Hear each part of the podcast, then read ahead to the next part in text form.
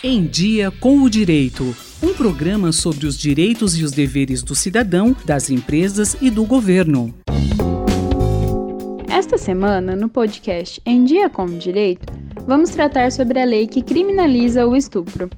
Neste episódio, quem fala sobre o tema é Luna Ferreira Coelho, aluna da graduação da Faculdade de Direito de Ribeirão Preto da USP e pesquisadora na área de análise jurisprudencial da seletividade da lei penal em relação à vítima nos crimes de estupro pelo Tribunal de Justiça de São Paulo entre 2017 e 2021.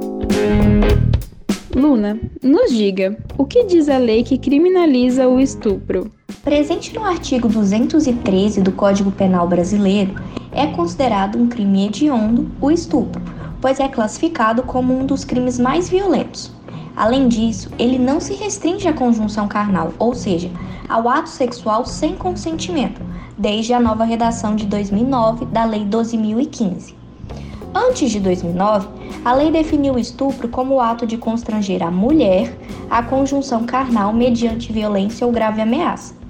Era implícito, então, que apenas a mulher poderia ser a vítima desse crime e somente o homem poderia ser o agente ativo. Com a alteração da lei, o Código Penal foi alterado e substituindo a expressão mulher por alguém. Logo, o homem pode ser vítima de estupro e a mulher pode ser uma possível autora do crime.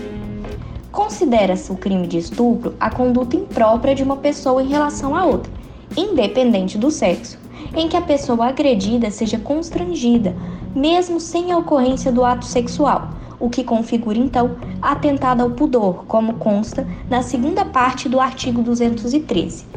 O estupro é então um crime que causa constrangimento ilegal a uma pessoa, com objetivos específicos em obter a conjunção carnal ou qualquer outro ato libidinoso. Quais são as suas aplicações na sociedade? Bem, com a mudança da lei em 2009, mudou-se também o nome, de crime contra os costumes para crime contra a dignidade sexual. A antiga nomenclatura carregava um ideal de uma sociedade que entendia o problema como a honra da mulher, com um certo grau de culpabilização da vítima.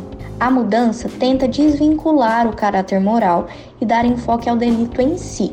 Na prática, isso é um grande avanço se pensarmos no histórico processo machista e patriarcalista que a sociedade brasileira foi formada. O crime de estupro tem também uma das maiores penas do Código Penal, mas ainda assim, por questões, novamente, históricas, os papéis se invertem e a vítima parece ter que provar sua inocência e não o réu. E não é preciso entender muito do assunto para saber que o estupro é um crime injustificável e completamente intolerável.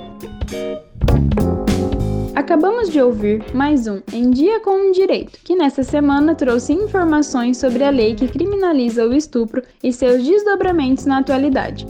Até a próxima edição, Helena Simões Furlan, Rádio USP Ribeirão. Em Dia com Direito, um programa da Faculdade de Direito da USP Ribeirão, coordenação do professor Nuno Coelho. Sugestões de temas ou críticas, e-mail em diacomdireito@usp.br.